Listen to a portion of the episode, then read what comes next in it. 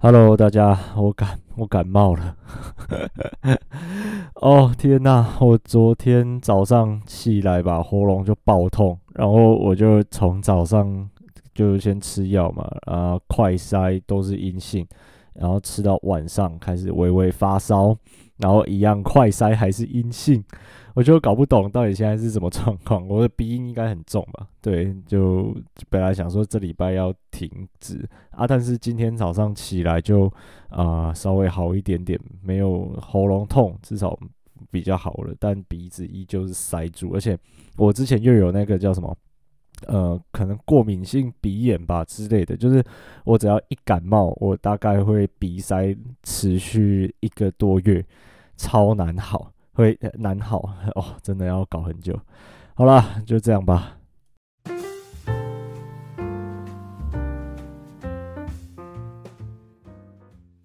Hello，大家好，欢迎收听《登山者日志》，我是约书古。我鼻音真的超级重的，我现在现在我家只有我一个人，然后那个猫咪还是要顾，它超黏人，我不知道等一下会不会。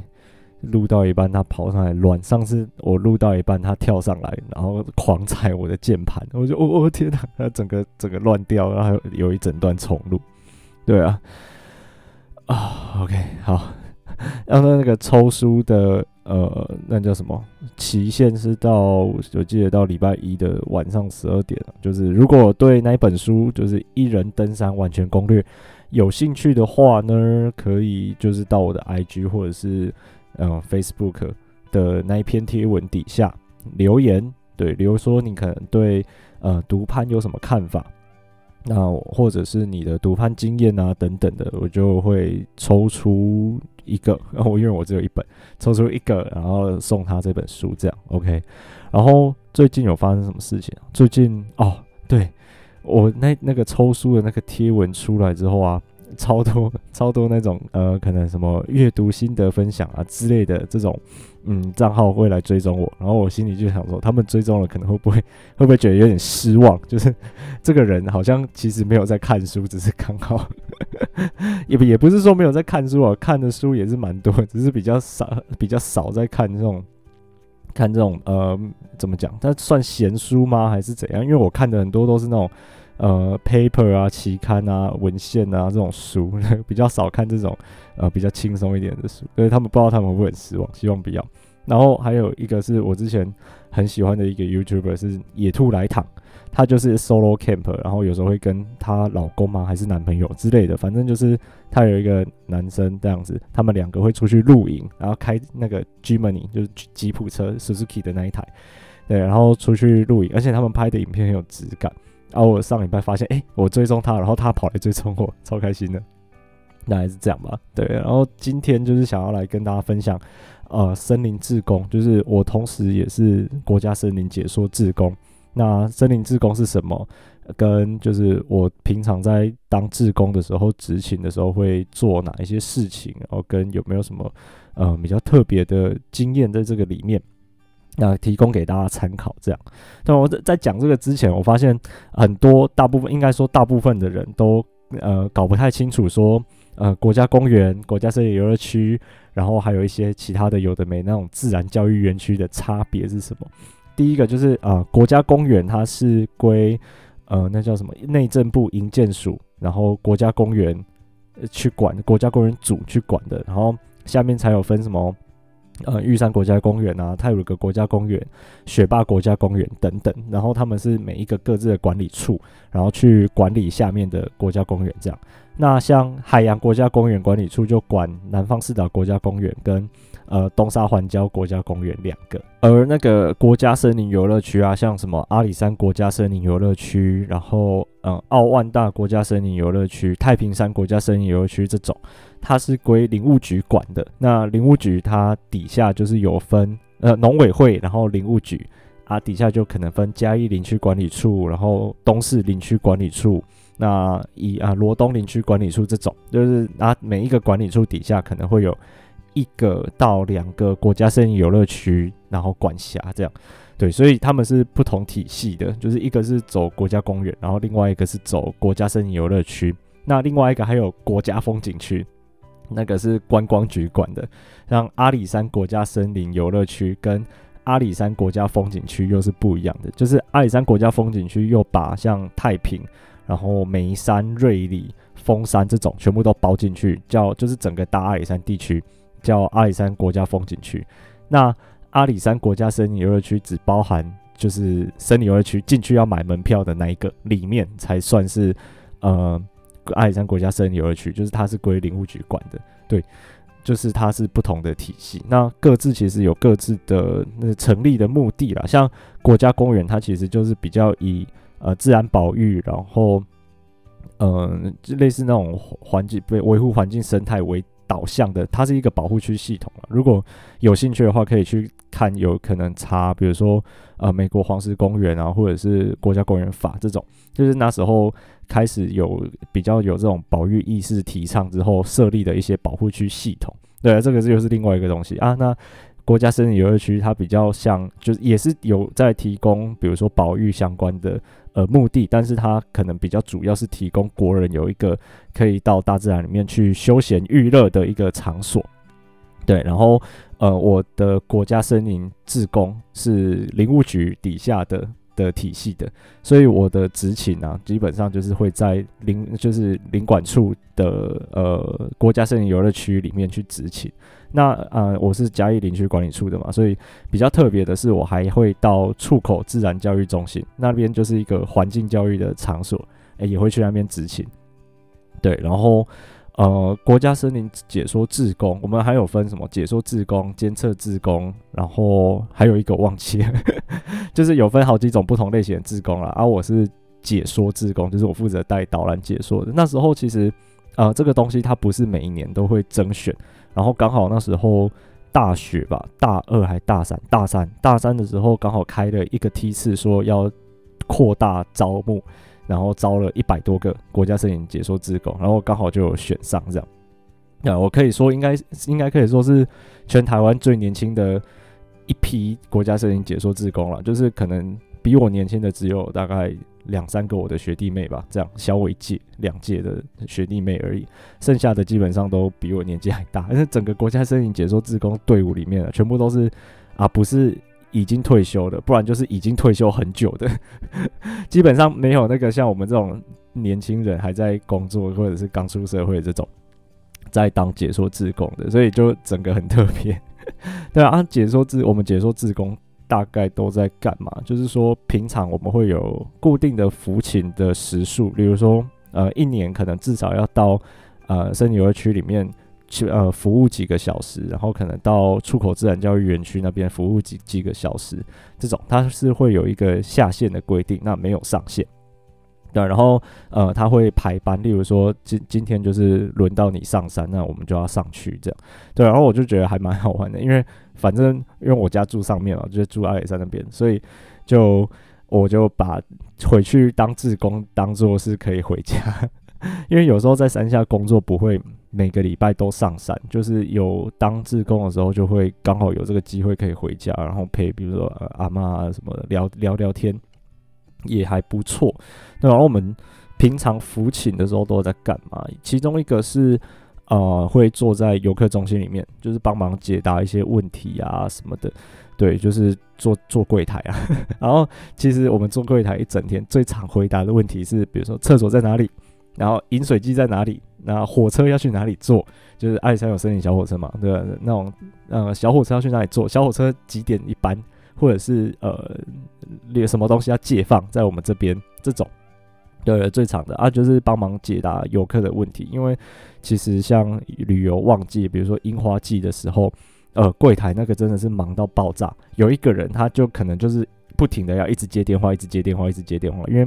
大家有什么问题都会打电话来。例如说，诶，现在园区几度啊？天气怎么样啊？或者是还有没有停车位，都会打电话过来问。对啊，所以他就要不停的，那个电话真的是没有停过。然后可能有另外一个会就是帮忙处理一些呃其他的行政事项，就是呃不停的在处理一般平常就要做的事情。然后剩下那两个是正职的，就是林务局他没有请另外的。呃，就是比较正直的那种来去做这些事情，剩下的比如说帮忙呃游客解答一些问题，这种就是交给我们呃森林志工来处理，对，然后超忙，忙到爆炸。然后大概就这样，很快哦，一天就过了，就是很真的会还像做精神时光屋那样，在柜台一整天，没没有一刻可以闲下来，就是中午休息的时候可以到后面去啊、吃饭，暂时躲避可怕的客人们，不然那个人潮真的很恐怖诶。对啊，然后然后除了这个做柜台之外，嗯，有另外一个比较特别的是要去巡护，就是我们会在园区里面走动。对，然后看看有没有什么需要帮助的啊，或者是呃游客有没有做什么比较不好的行为，像是我们最近会要到小笠原山，就是可以看日出的那个地方去做地质的巡护工作，因为那边地质很多，那边有我记得至少有三只公的，阿母的就超多只的，母的可能至少有六只以上，啊，那那么多地质在那边，那那些地质之前啊，就是都被。人喂到，他们都不太会怕人了。等于说，他看到人，就他就会有一个那种类似制约行为，就是联想到食物，对，然后他就会过去亲近啊。我们人越喂越多，他就越来越不怕人，对。然后有一些拍鸟的，就会不是说全部了，但是其实有部分拍鸟的人，他们会诱拍。就是他们可能会在某个地方摆一些啊鸟爱吃的东西，可能像面包虫，然后或者是一些呃小饼干之类的。那那些鸟它它们其实就会呃靠过去，然后变得说它们除了身体会不好之外，因为其实人的东西对野生动物来说都太油太咸，它们其实吃了都会三高，认真，它们真的会高血糖、高血压跟什么呃呃高脂肪之类的，就是每一只都变得很不健康。对啊，然后他们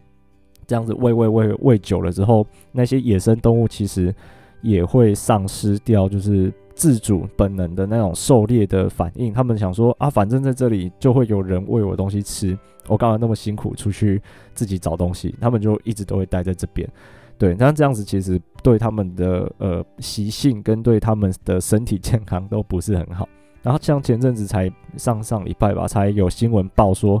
啊，就是我忘在北部吧，有破获一间，就是他们会把一些保育类的鸟类抓来他们自己那边，然后关在笼子里面给拍鸟的人去拍照。那我我是觉得这样就没什么意义了，就是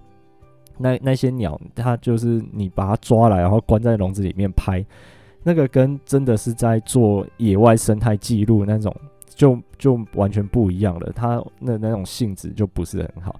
对啊，然后我们其实之前都会在啊、小笠原那边也有发现一些这样子的状况，所以我们森林志工就是固定都会有一个人上去小笠原去巡护，对，就是看说有没有人在，比如说喂地质啊，或者是接触它等等的，或者是过度干扰了，对。然后之前我有遇过一些比较扯的情况，是一样啦，就是基本上很借，只要是假日就会很多人在那边围着地质拍照。那那些地质因为呃已经不太怕人了，所以基本上都会一直往，就是他就走他自己的，也不会管人在哪边。结果有一个阿贝吧，就是他趴在那边拍地质，啊，地质就一直找朝他走过去。这时候我就想说，诶，那个你要不要闪一下，或者是怎样？对啊，他就说。呃，我我那个地质他是他自己走过来的，我没有靠近他，你不能说怎样。那我就想说，哎、不是啊，他往你走过去，你可以闪啊，就不要跟他有接触，因为就是怎么讲，跟野生动物接触也不是很好，可能会把一些比如说细菌啊或者是什么的带给他。那他现在已经有这种制约行为，就是不太怕人，甚至会往人靠近了。我们就要让他避免掉这个行为，就是要把他改正过来。那他今天朝你走近的时候，我们就远离他，这样就可以了。对，然后他就没有，他就一直趴在那边啊，地质就一直往他靠近，一直往他靠近。对啊，但是可能是因为我在的关系吧，所以他也没有去接触那个地质，或者是拿东西喂他。不过这个行为我就觉得，嗯，不是很好了。就是在执勤的过程中，其实多多少少还是会遇到这种状况。对，然后有时候 超怕被打的，因为就是整那个整个小笠原观景台那边啊，可能有十几个、二十个人在拍地质啊，只有我一个人是呃在那边巡护的。我都觉得说，我要是要是太过分了，不不是也不是太过分，就是太严格的话，是不是会被他们骂啊，或者是被揍？有时候会觉得蛮恐怖的，对啊，但是就没办法，还是要嗯，有有自己的那个原则在吧？我觉得，呃，就是这个是其中一个工作。然后另外还有一个在国家森林游乐区里面的工作是，呃，我们会要嗯带解说团、解说导览的活动。对，就是嗯，大家如果有兴趣的话，其实如果是团体啦，好像我记得是十人以上才能申请。就是只要是团体都可以到山林悠游网，就是有一个林务局的网站叫做山林山林悠游网，悠游自在的那个悠游，对，悠游网上面去申请。每不只是阿里山啊，其实每一个国家森林游乐区都可以申请，就是说要请国家森林解说志工，然后带你导览。啊，那呃，你可以说你的时间，例如说两个小时、三个小时都可以，对，然后我们就会排人，就是安排人上去，然后帮你带导览解说这样，对，然后呃，有可能我不知道诶、欸，我有可能是因为我就住那边的关系，所以呃，也有可能对那边比较熟吧。那就是呃，他们很常就会打电话给我说，诶、那个不好意思，请问有空吗？然后那个可不可以几号的时候上山导览？啊，结果大部分都是平日，有的时候也没办法。就是能配合的时候，我都会上去。有带导览解说是一件呃很好玩的事情。我带过很多不同的团体，像是呃有一有一次过年的时候，对，就是过农历年的时候上山服勤，因为就回家嘛啊。那个过年执勤的话会有小礼物，就是类似那种过年加班的红包那种感觉，可能一个饼干啊，或者是呃一个那种文宣宣导品纪念品。对，就小小的啦，不会说很贵重，但是就很好玩，我就想要收集那个东西。所以那一次过年的时候，我就说我可以执勤，然后他们就安排我带一个那种大家族，他们是比如说整个家族啊，什么姑姑、叔叔、阿伯、婶婶之类的，全部都来的那一种，就是很大的家庭出来阿里山玩。那他们就超过十个人，所以有申请导览。然后就带他们，他们整个家的人都超活泼的，就是嗨到我有点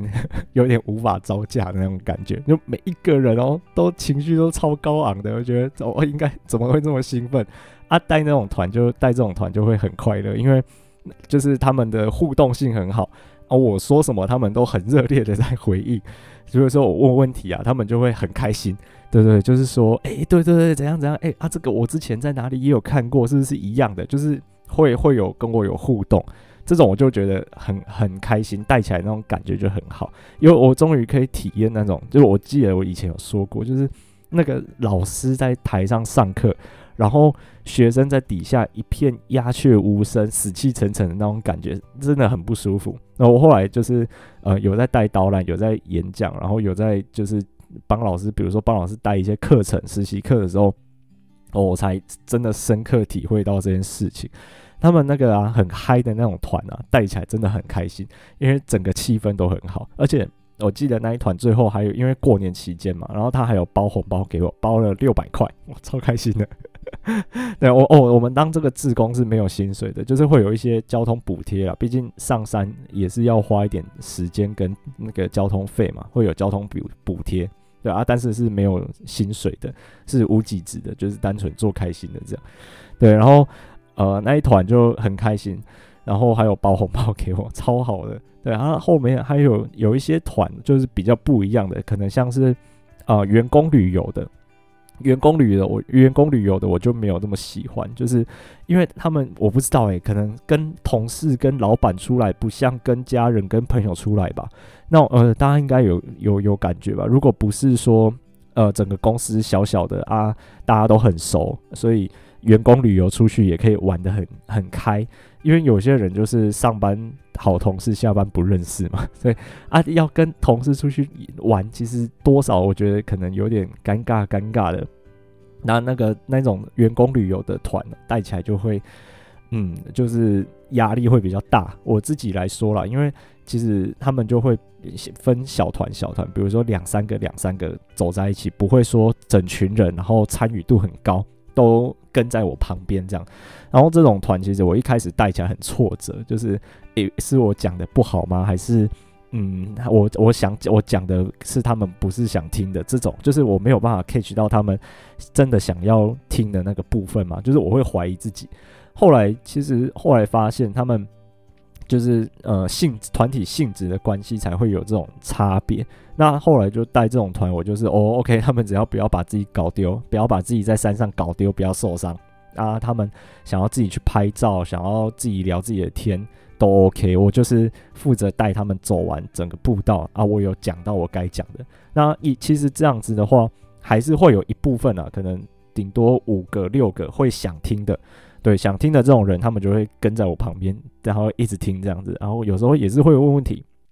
啊，但是跟那种就是呃家族朋友出来玩的性质就会差比较多，他们就会比较多那种想要自己逛，然后自己玩自己的呃这种感觉出来。对，后来就调整自己的心态，就是哦，OK，他们他们开心就好，这样那种感觉。反正大家出来玩嘛，我后来就想大家出来玩什么就是开心最重要。那我硬要就是说呃。呃，要他们听我讲讲解，或者是听我解说，好像也不太对，所以就放给他们，他们开心就 OK 了。对，然后还有一次很特别的是，那个大家说英语，大家说英语要来阿里山拍节目，那那个他们有发文，就是问说领管处有没有办法派人，就是跟他们解说这样子。然后因为呢，整个领管处的森林志工前面有讲嘛，不是已经退休，就是已经退休很久的。然后那个那个阿贝阿姨的，他们可能都觉得自己的英文没有很好，所以他们就请那个我们自工领馆处的承办，就是说，哎，派那个年轻人上山啊，啊，那个他哦，他他以前就住阿里山，他应该比较懂啦。啊，他年轻人应该英文也不错。殊不知我英文超烂，我英文烂到不行。哎，我记得学测吧，学测我只有低标而已，我觉得。我全部的我其他科目就是学测，我们考我考我还是考五科的年代，然后那时候啊考五科，我记得我其他科不是前标就是顶标，对啊，那个只有英文是底标，还不是不是那个哦，就是后标是底标哦，最烂的那个。对，然后他们就说 OK 啊，就派我上去，然后我我就想说啊不行啊，还是要硬着头皮上。对，然后后来好险。好险，他们有一个会说中文啊，我就用我的破英文加中文，就是让他们理解说阿里山怎样怎样怎样。然后啊，他们主要其实也是要做自己的那个呃拍摄的工作，就是大家说英语那种杂志，或者是空中英语吧，空中美语、空中英语杂志的那个呃拍摄，所以倒也还好，不需要我在镜头前面有讲话，他们就是只是需要有一个人，然后带着他们走啊，跟他们做介绍，这样就好险。不过后在这个之后啊，我就是呃有再看了一下，就是一些英文解说导览的一些书，像有一本书是专门就是用英文在介绍阿里山的，我后来就找了那本书出来看，那我就努力的记说，比如说他在介绍神木，他是怎么介绍的，像呃那个叫什么哦，他们讲神木叫什么啊？呃呃，God Tree 啊，还是 God 什么东东的，反正就是有有超多不同的说法，然后有一些又会翻成巨木，就是什么呃 Huge Tree 之类的。对，然后 知道的人可以跟我讲了，因为我已经忘记了。对啊，然后就是看说里面是怎么介绍这个景点的，然后我再去学啊，稍微记一下它的那一些那名词这种。对，就是如果之后还会用英文要带导览介绍的话。啊，可以来用，就还蛮有趣的。而且在那个之后啊，可能我不知道，我不知道到底是发生什么状况。只要有这种外国人的，像我还带过一次日本人，对，然后还有带过一次，呃，那叫什么印度人哦，那个印度人讲话我完全听不懂诶，他们他们的那个口音好重哦，我完全没有办法理听懂听懂他们在讲什么，只能大概猜。对，然后就是。呃，那个就是说，就是会问他说：“诶，你是在说这个吗？”然后他就说：“哦，yes，yes，yes。”这样子就还蛮有趣的，会会带到不同形形色色的这种团体。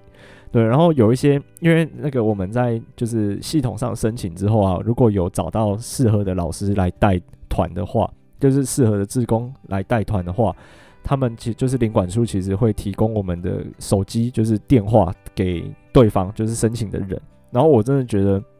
我的售后服务做得很好，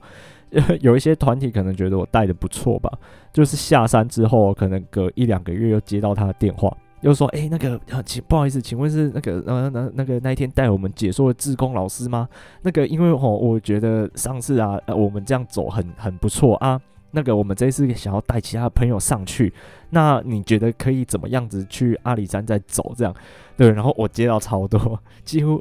嗯、可能超过三成吧。我带过的团都都有售后服务。就是过过可能过一阵子又会打电话来给我，甚至还有那个打过超多通的，就是大概每两个月、每半年就会再打一次电话给我，问我说：“诶，那个怎样怎样逛会比较好？”或者是说：“啊，那个我们又要申请上山了，那这一次可不可以指定是你？”这种、这种、这种那个呃，怎么讲？这种电话，然后我我就还算 OK 啊，就是我会尽力的去回答他们。对，我就觉得，嗯，我的售后服务真的很赞。对啊，然后还有什么特别的团哦？好像就差不多吧。我觉得印象最深刻的还是那个大家说英语那个，而且他们最后还有送我一本大家说英语的杂志，然后跟主持人合照。后来我去翻我国小还有国中那时候在念大家说英语杂志，诶，他们。都有在里面呢，我我以前都不知道，然后看后来回去才回想说，哦，原来以前念的那个杂志的主持人是这两个，这种感觉还蛮妙的，对啊，然后后来就是后来带解说的技巧其实也比较成熟了，就是会有一套自己的方法。我觉得每一个志工老师他在带解说导览的呃方式都不太一样，就是有一些志工老师他会呃很着重在比如说自然。呃，生态的部分，那有一些老师比较着重在人文历史的方面，因为其实阿里山它不管是自然生态还是人文历史，都有很多东西可以讲。然后我我比较不一样，我都讲自己的故事。我小时候在这里玩过，然后到哪一个地方，就说以前啊，我小时候的时候这里有很多蝌蚪，我不知道他们听这样子到底是有趣还是不有趣，怎么一直在讲自己小时候的故事。不过就就是还还还不错啦，就是。至少我看应该大部分都还是听得有趣有趣的，哎呀，然后有时候会讲一些比较学术性的东西，然后我发现啊，就是学术性的东西不能讲太多，大家会没兴趣，就是中间还是要穿插一些有的没的那种烂笑话，也不是烂笑话，就是呃呃我 就是那种呃比较有的没的那种东西，那种故事，比如说我小时候啊会爬到这棵树上。啊，那个为什么会爬到这棵树上？是因为怎样怎样？就是比如说这个树的特性怎么样？就是这样带，然后大家会比较引人入胜吧，就是比较有那个心情听下去。不然我如果一直讲说这个哦，可能是它叫做台湾铁杉，然后它的学名叫做那个触感然后 Chinensis，然后它其实啊是生长在比如说什么上部雾林带这种，我看大概讲。不用五分钟，大家就都各自去拍照了。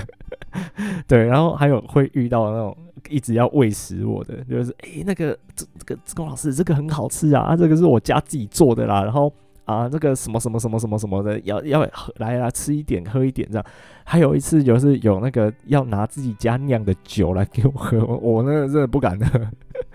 对吧、啊？那是看起来恐怖恐怖的。我跟他说，哦，没关系，我要开车，没有要喝酒。要委婉的拒绝他，那很好笑。然后大部分都是在做这些事情嘛，当森林志工。那然后，呃，如果是在平地，就是出口自然教育园区的话，就是在那个啊、呃、展示馆里面。然后他们如果有问题的话，我会来帮大家做导览解说，这样。或者是，其实，在出口自然教育园区也可以申请，就是在园区里面的导览解说。只是，呃，这个就比较偏向那种环境教育的。研习的那种感觉，对。然后除了这种大人的之外，其实出口自然教育园区又有办很多那种给亲子的，所以家里如果有小孩的，可以考虑看看。就是他会有那种亲子的环境教育活动，例如说带大家练习去呃做一个蝙蝠屋，然后观察蝙蝠的生态，然后或者是说观察池塘，因为他们那边有很多的赤红池那种。观察池塘里面的一些昆虫，然后要他们会有很多活动可以去呃参加，我觉得还不错，而且不是一直都是一样的，他们好像每每一季吧，或者是每半年就会换一次活动的内容。他们那边有就是专门的呃环境教育的老师在那边驻点，所以我觉得还不错。然后我们志工过去就是协助的身份这样。然后当志工到现在哦，有没有什么嗯、比较？困难的事情其实 好像也还好，就是的大大部分的工作都轻轻松松的，而且呃蛮容易就上手的。诶，有我不知道，也有可能是因为我就是大学就反正就是念了四年的森林系啊。我们在自工正式的服勤之前，其实会有一段呃行前训练，像是那种培训期，大概一个一个，我记得好像是一个礼拜吧，就是密集的上课，要把我大学四年会上到的东西全部浓缩起来。对，然后我就想，诶，我就还蛮轻松的，因为其实大大部分都已经会了。所以在解说啊，或者是在呃带一些知识比较知识性的东西，就比较轻松。对，然后很有趣的是，有时候我回阿里山，就是带，比如说带朋友去阿里山玩，然后会呃带他们去游客中心先看一下嘛，就比也是稍微跟他们讲一下，然后看个折页，看个地图，跟他们讲我们可能会等一下会怎么晃这样。然后在看的时候，其实有一些志工老师是。哦，不不认识的，就是因为我们志工整个志工太多人，要一百多个。那平常大家如果集会没有去的话，其实大家互相可能是不认识的。再加上我比较边缘，就是我比较少去那种什么自工大会啊，或者是呃每个月每个礼拜的那种。呃，读书读书会、分享会这种就比较少去，所以认识我的志工老师其实不多，大部分都有听过了。就是诶、有一个志工老师年轻人，然后住阿里山，但大部分都有听过我这个人，但是看过我本人的不多，嘿，很好笑。那个志工老师就过来跟我解说，对，然后就讲的还不错，而且我我是到那时候才发现说，诶、每个志工老师他解说或者是他在带客人的那种带游客的。风格都不一样，都差很多啊，蛮有趣的。然后讲一讲，讲一讲之后，我就我就跟他，我就跟他说，我我一开始不知道怎么跟他讲，有点尴尬。就是那个我也是自工，我也是解说自工，然后他以为我是一般的游客啊，很热情的在跟我解释，啊也讲得很好。对，然后我本来想要一开始就想要跟他开口，但是他就一直讲，一直讲，一直解说，一直介绍，我就抓不到那个时机点跟他讲说，诶，我我其实也是森林志工，诶，那我是那个谁谁谁这样。然后后来是他讲完之后，我跟他讲，哎，我我我也是呃森林志工，然后他就超尴尬，因为他就是说啊，那个一个在在一个住阿里山的那人面前跟他在那边介绍阿里山怎样怎样，他就觉得变得他他很尴尬，我就觉得很好笑，我就觉得我跟他就说不会，就是。每一个人介绍那种感觉真的不一样，对啊，就还蛮有趣的。然后其实那时候会当森林志工，是因为我我的梦想其实最一开始是想要去当国家公园的志工。大家可能在三六九山庄，或者是在呃，比如说玉玉山国家公园，可能哪里就是附近啊步道塔尔加那边，会看到有一些就是穿那个国家公园志工很帅的那件衬衫，有没有？然后，呃，背章还会绣，比如说国玉山国家公园志工，或者是旁边还会有一些阶级的背章，例如说他已经是黑熊等级，然后他可能是蓝富贤等级，就是这种很帅，帅到爆炸。而且当雪霸国家公园的志工啊，他是可以，如果会雪会雪地步伐的话，他雪季的话是可以上去住在三六九山庄住一整个月，啊，不，不是一个月啊，一整个礼拜。对啊，可以在在三六九山庄的那个雪地里面住一个礼拜，超开心的。对，我那时候梦想是这个，但是他们那种志工也是有缺人，他才会招募啊。刚好这几年就是比较稳定，所以都没有开那种招募的名额出来，就比较可惜。后来那时候刚好有国家森林解说志工的那个招募，我就想说也不错，就是算是回。呃，家家里那边服务的那种感觉，就是也是义务性质的啊，就是没有无给职的这种观念、这种概念。哎呀、啊，对啊，去当解说志工还蛮好玩的，而且就在这个过程中，其实会练习很多跟人呃应对的那种技巧，因为就是不同的客人就会有不同带的他们那种带团的方式，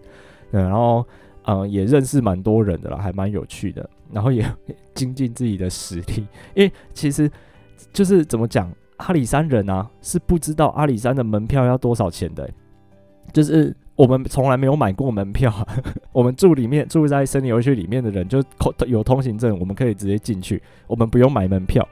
对啊，哪有人回家还要自己买门票的？对，就是这个概念。所以一开始的时候。我我这个真的很不上很不拿手，就是有客人问我说：“诶，那个请问阿里山国家森林游区的门票多少钱？”我完全回答不出来，因为我没有买过。对，然后现在可能还会有分什么啊、台湾人、嘉义县市的居民，然后阿里山乡居民，然后或者是外国人，就是那个票价是不一样的，很难呢。然后还有那个呃，坐小火车要多少钱？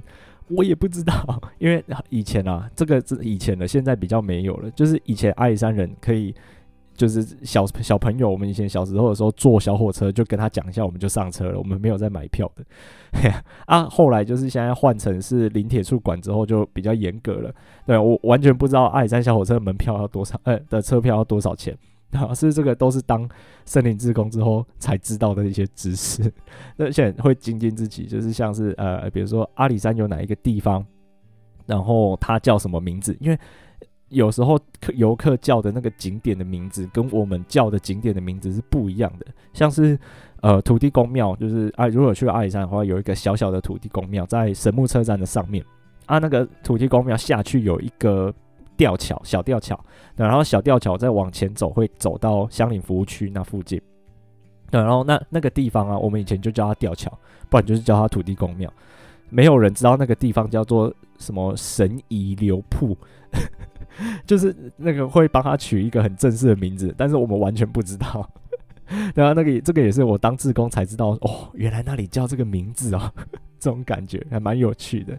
大概是这样吧，就是呃，当森林解说志工的一些啊、小小的心得，对，然后嗯，其实怎么讲，前面前几天啊，那个呃《三角鱼来了》上映了嘛，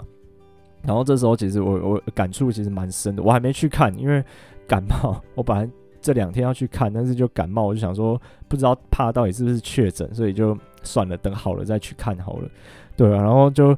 嗯，这其实看大家的介绍啊，然后再加上我自己的经验，这种基础科学研究，什么叫做基础科学研究？就是，嗯，它不是有产值的，或者是它不是立刻就可以看得出它对人类到底有什么贡献的。要怎么比喻？我想一下，哦，比如说稻米的研发好了，我们如果培育出一个呃更容易种，然后更能抗病虫害的稻米，它就是有产值的嘛，那它可以赚钱，然后它对人类也是。即刻马上就会有贡献，因为我们是以稻米为主食，对。然后像这种基础科学研究就很难，呃，马上的可以看得出来对人类到底有什么贡献。例如，我们知道山上的山椒鱼有两百只，这个对我的生活其实没什么影响。那大家可以想象这种差距，所以说其实大部分呢、这种基础的生态科学研究是相对来说比较没有。呃，资源，然后也没有经费的，对，但是它其实又是很重要的一部分，因为它其实关系着我们生存的这个环境。那我们其实可以从一些小征兆，然后来推算、推测出，呃，我们的环境正在有什么样子的改变。例如说，现在这几年，大家可能会发现说，台风诶都没有登陆台湾，然后，呃，有时候缺水会变得更严重，然后有时候会变得更热，就是。干湿季的那个分明更明显，降雨越来越集中，那干的时候又变得更干。对，像那个杜鹃营地会烧起来的那一个月啊，就是呃二零二一年的五月，它基本上是近可能近三十年来最干的一个月份。就是这种极端的气候会越来越明显。那我们其实呃可以提早的去做出一些对策。那我们要知道这些事情，其实就是要透过基础科学的研究，对吧？像三角鱼也是，它们可能会因为栖地破碎化，例如说，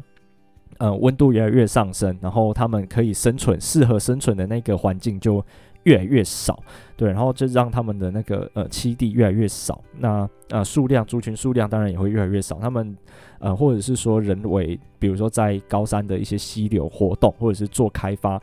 建南沙坝啊什么的，可能会让他们的呃栖地破碎化，或者是整个栖地就消失不见。那他们这种又是很受限的一个物种，就是它很难去翻过一座山，因为他们是比较需要潮湿环境的物种嘛。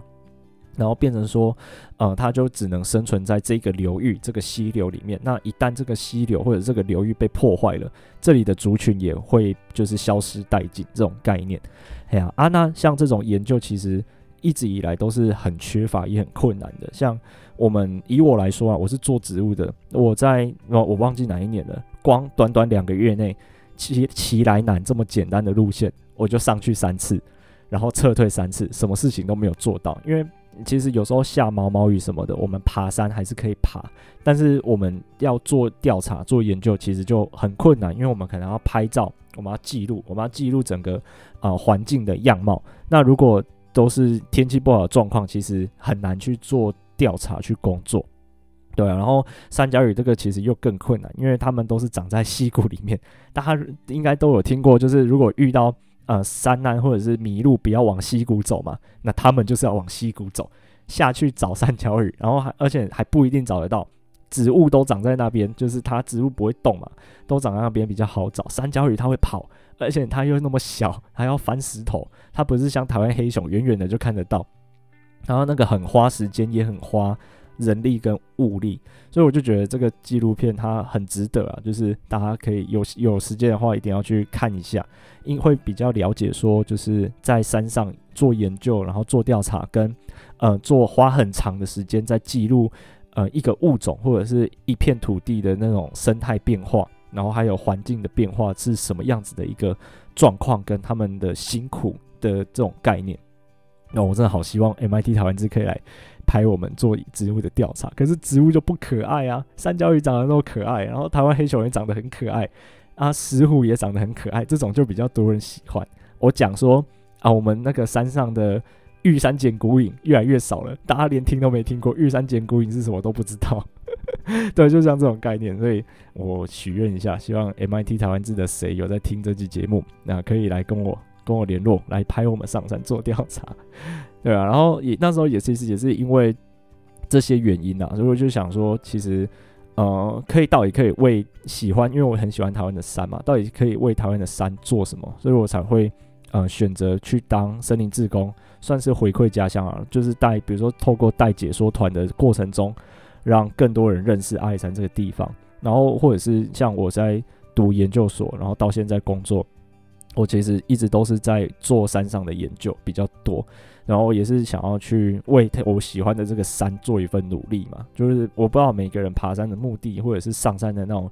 带给你的感觉是不一样的，但是可以就自己的个人的能力所为所。所及啦，就是去，呃，为台湾的山多付出一点心力，这种概念，对啊。当然有空的话可以去看看了。我当然等我下礼拜感冒好，对，我我还一样会去看一下这部电影的。OK，好了，我是尤斯克，我们下次再见啦，拜拜。